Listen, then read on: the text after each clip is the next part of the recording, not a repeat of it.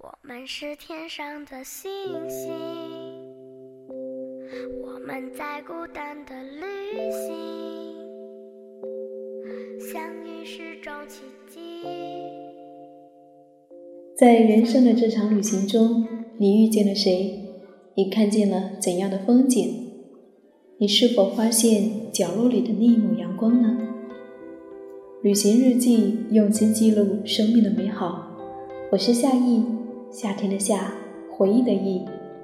这个冬天，我想陪你度过。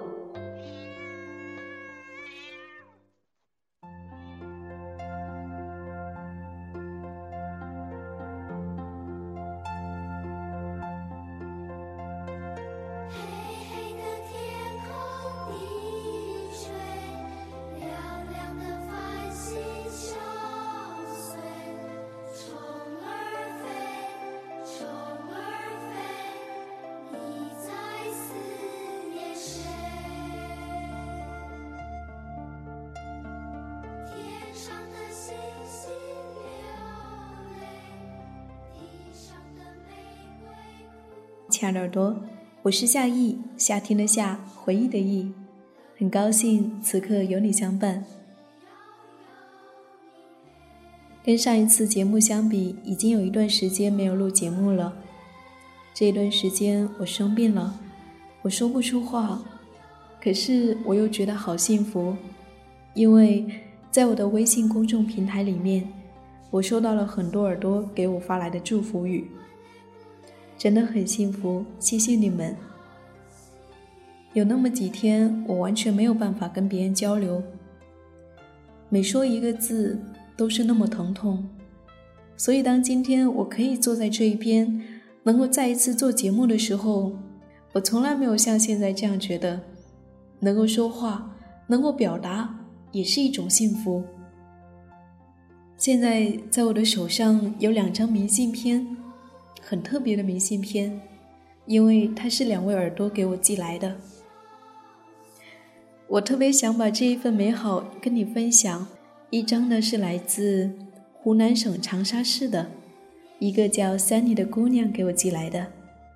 亲爱的夏意，我在一家小店写着寄给你的明信片，老板娘说地址不清楚会被退回来，希望可以成功的寄到你那里。这里是产茶叶的地方，所以每家每户都有茶具。我和小伙伴尝了很多地方的茶，每一家的味道相似而又有些不同。我经过一个地方，大树下的人们喝着茶，听着一旁的流水声，很享受。我想，我以后工作了，一定会工作一段时间以后，跑到这种修身养性的地方，好好的放松一下。逃离大城市的喧闹。你每一期的节目我都有听，你的声音总会让我的心一下子就安静下来。多希望在下一段旅程中能够遇到你。你说谢谢 Sunny，其实我已经换网名很久了。可是我想告诉你，我要做一个阳光明媚的女子。爱你的 Sunny。嗯，我相信。你会成为一个阳光明媚的女子的。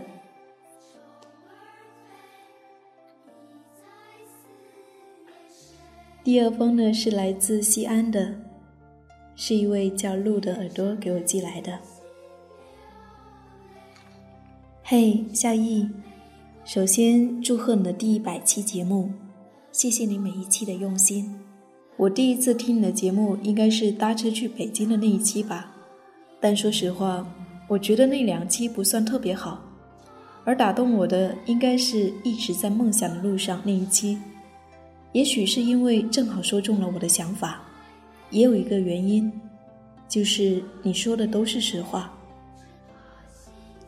慢慢的，我现在越来越觉得，有的东西是很重要的，而那些举无轻重的，看得越来越淡。那些看重的，有信念。还有真实，还有爱，没有什么比亲身经历过来的更要深刻。怀疑过比什么都更要坚信，愿你能一直在这条路上自由行走，做最真实的自己。祝你一百期快乐！希望以后有两百期、五百期、一千期。二零一四年十一月十六号，二十三点四十九分。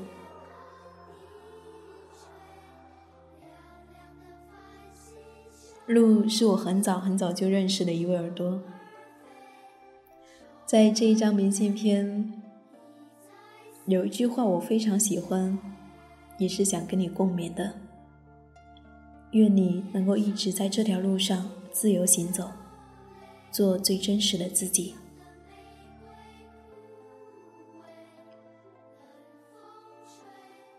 虽然大家不曾见面，但是。因为广播，因为电台，我们能够彼此的分享各自的心情，我觉得这是一件非常美好的事情。接下来有那么一首歌，也是一位耳朵自弹自唱录给我听的，我也想跟你分享，送给那边的你，送给路，送给三里，谢谢有你们，我的生活才变得如此温暖。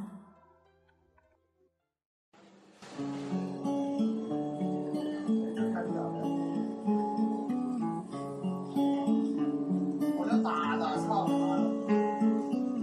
徘徊着的，在路上的，你要走吗？维亚维亚，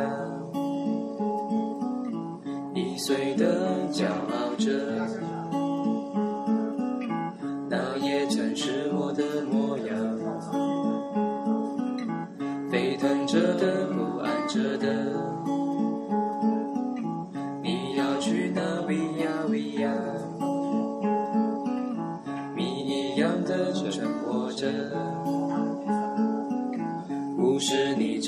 在听吗？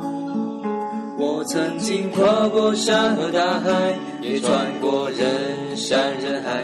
我曾经拥有着的一切，转眼都飘散如烟。我曾经失落失望失掉所有方向。直到看见平凡才是唯一的答案。我曾经毁了我的一切，只想永远的离开。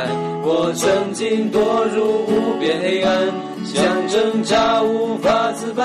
我曾经像你像他像那野草野花，绝望着渴望着，也哭也笑平凡着。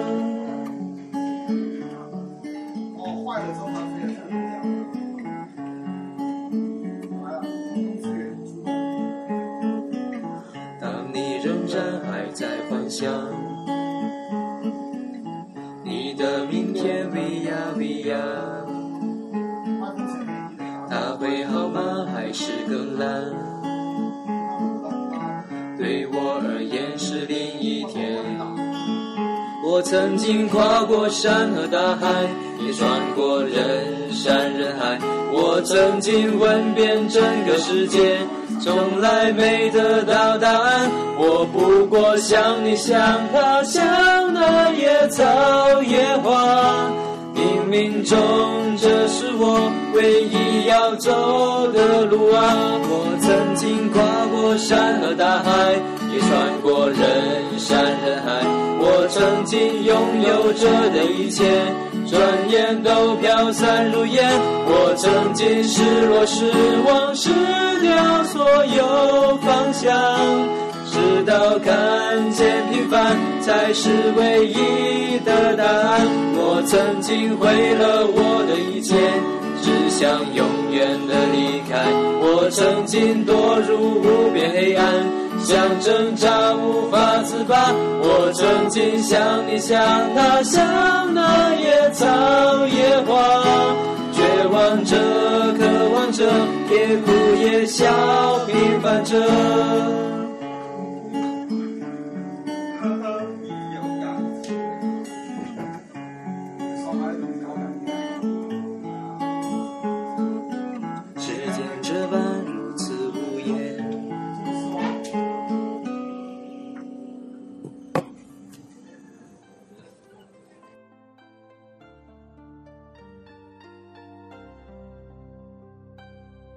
不知道你喜不喜欢罐头弹的这一首歌呢？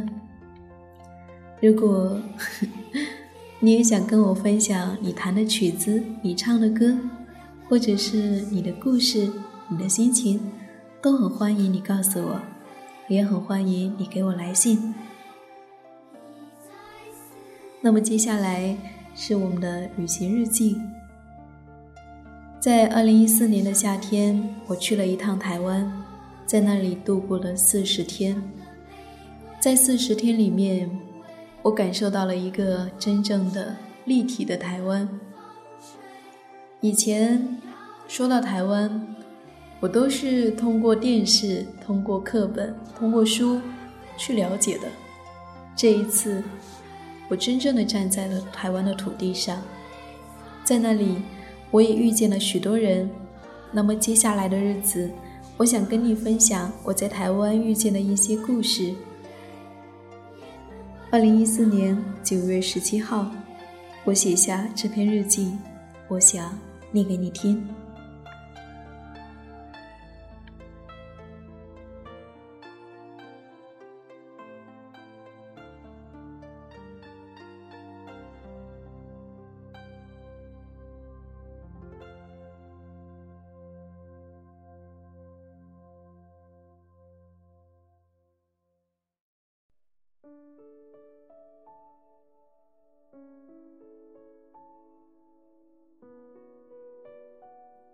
四年九月十七号，从台湾回来已经一周了。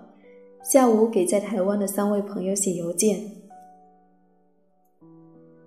在邮件的结尾，我不自觉的会写上“以后有机会再见”。人生渺渺，其实心里明白这样的机会是微乎其微的，可是还是怀着一丝期待写下这样的问候。晚上，我收到了曹昌的回信。曹昌说：“刚结束九九峰山上野居的日子，回到家乡田野，先整理久违的环境，打扫打扫。很高兴认识你，应该有机会再见的。”曹昌是我在台湾认识的一位艺术家，依稀记得和曹昌第一次相遇的情景，在台北的一场记者会上。彼时他是刚刚留日回来的艺术家，而我是一名记者。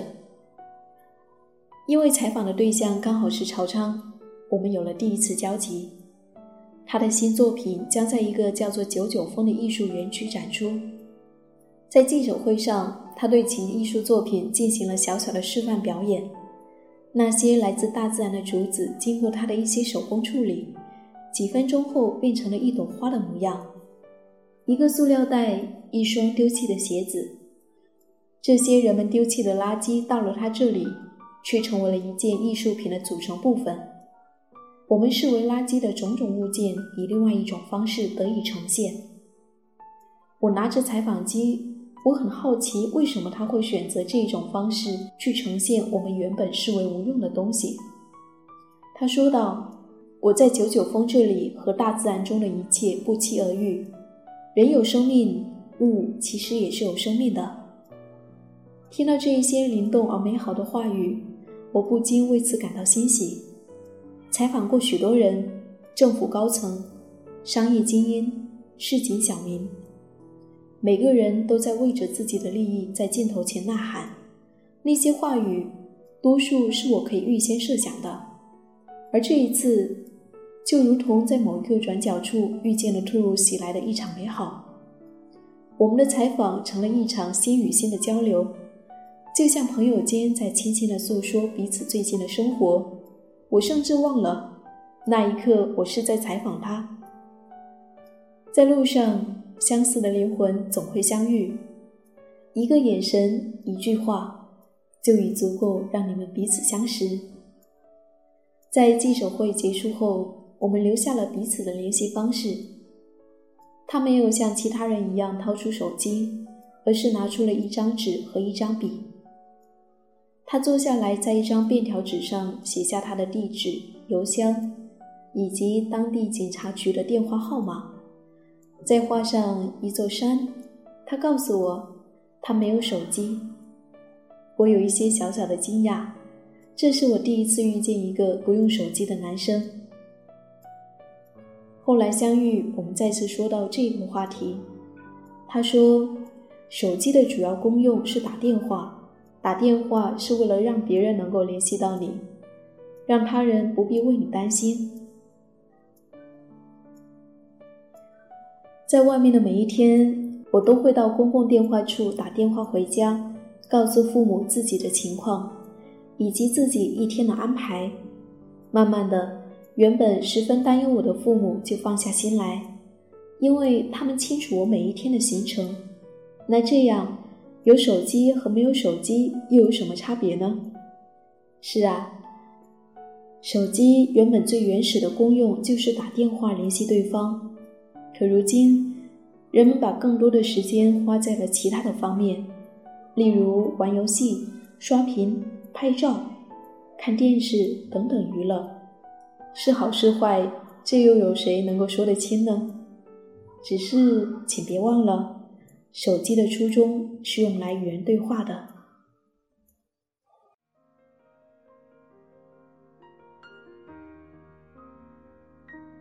是这般柔情的你，给我一个梦想，徜徉在起伏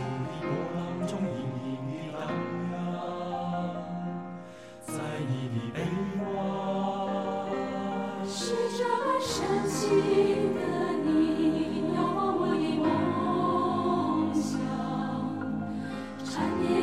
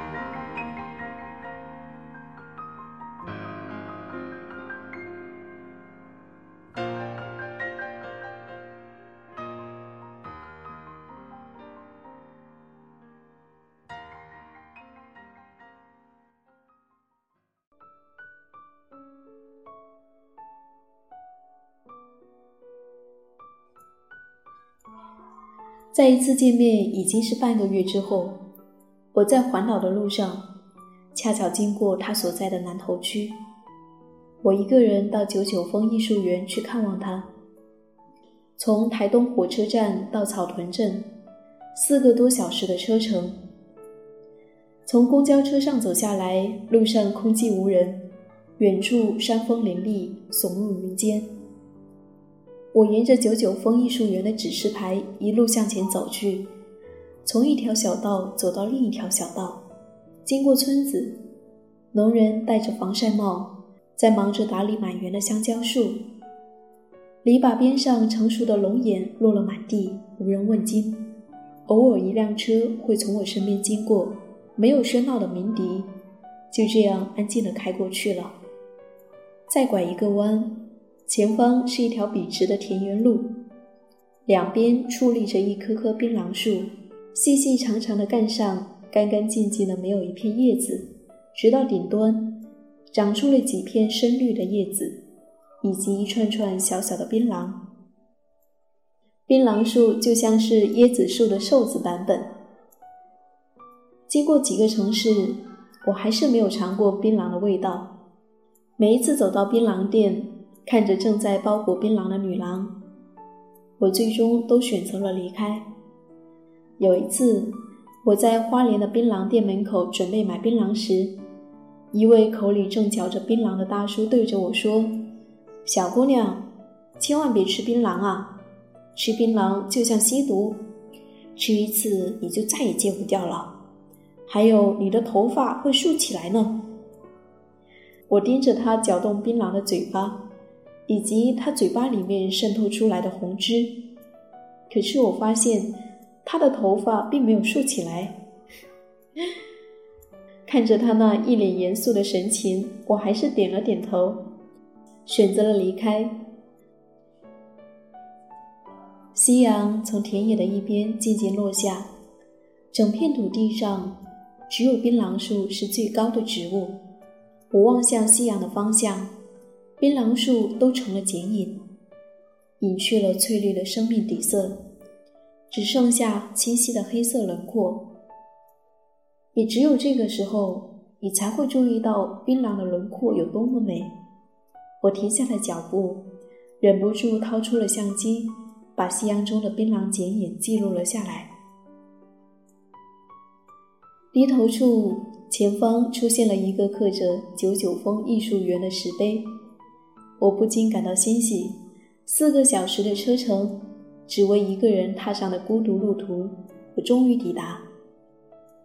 曹昌的作品出现在我面前，一朵用丢弃物做成的小花绽放在草坪上，和山林融合在一起，吸收着阳光的温暖。其实，换一种角度，只要我们愿意，世间万物都可以成为我们心中的小花。渐渐走近，那朵花树前方坐着几位相对而坐的人。小马，你来了，我们正在吃野果呢，刚刚从山上摘下来的，还剩下最后一颗，刚好可以给你吃。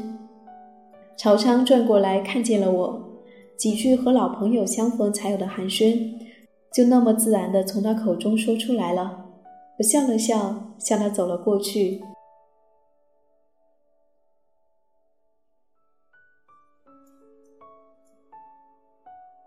天色已晚，朝昌说要送我回旅馆。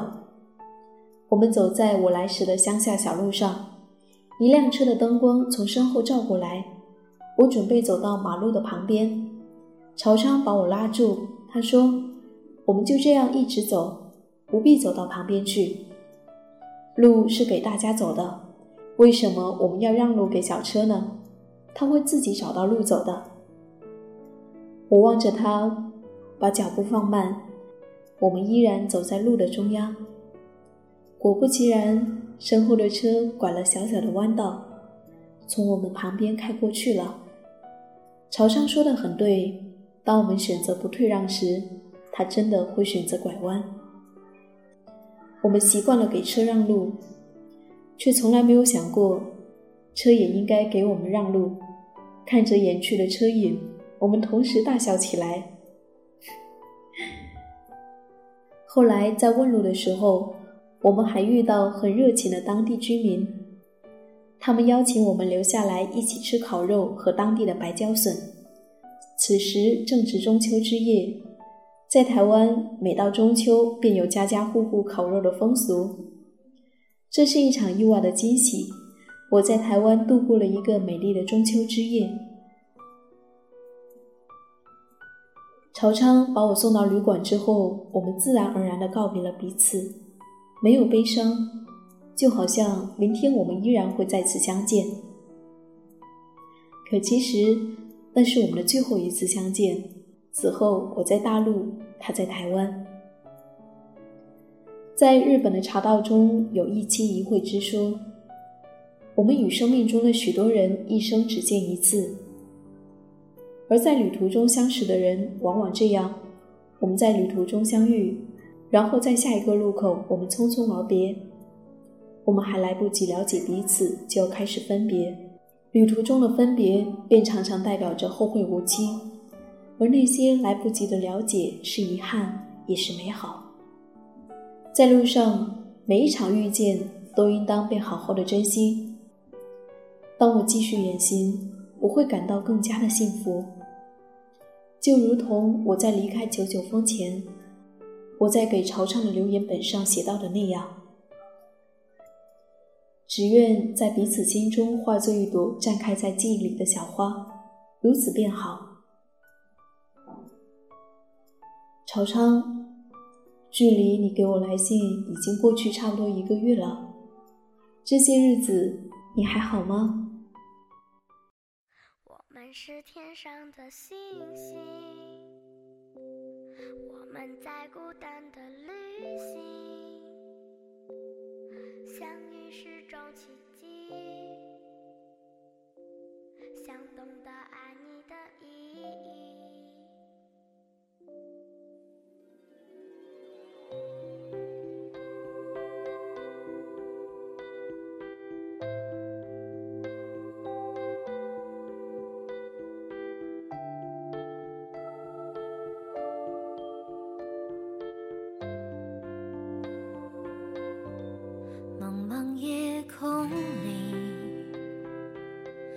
见心跳的声音。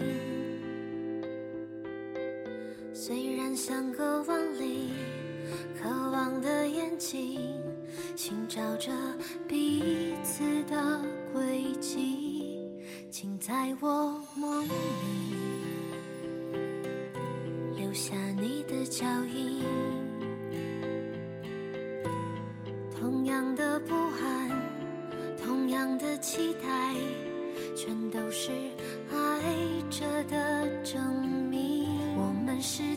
上的星星，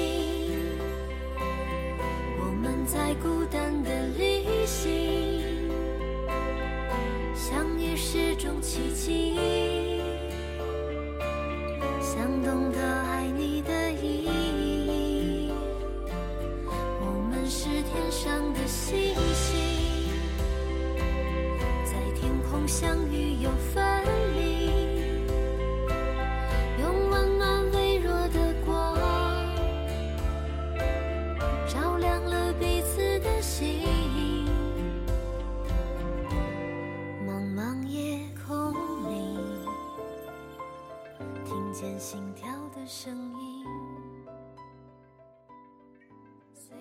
生命如此美丽，我愿一直在路上。我是夏意，夏天的夏，回忆的忆。谢谢我的声音和日记一样有你相伴。如果你也想告诉我你的心情、你的故事，你可以在微信公众账号里面搜索我的名字 “nj 夏意”，大写的 NJ，夏天的夏，回忆的忆。我会把我在节目中分享的文章，还有节目的一些信息，通过微信发送给你。每天晚上，我还会对你说一声晚安。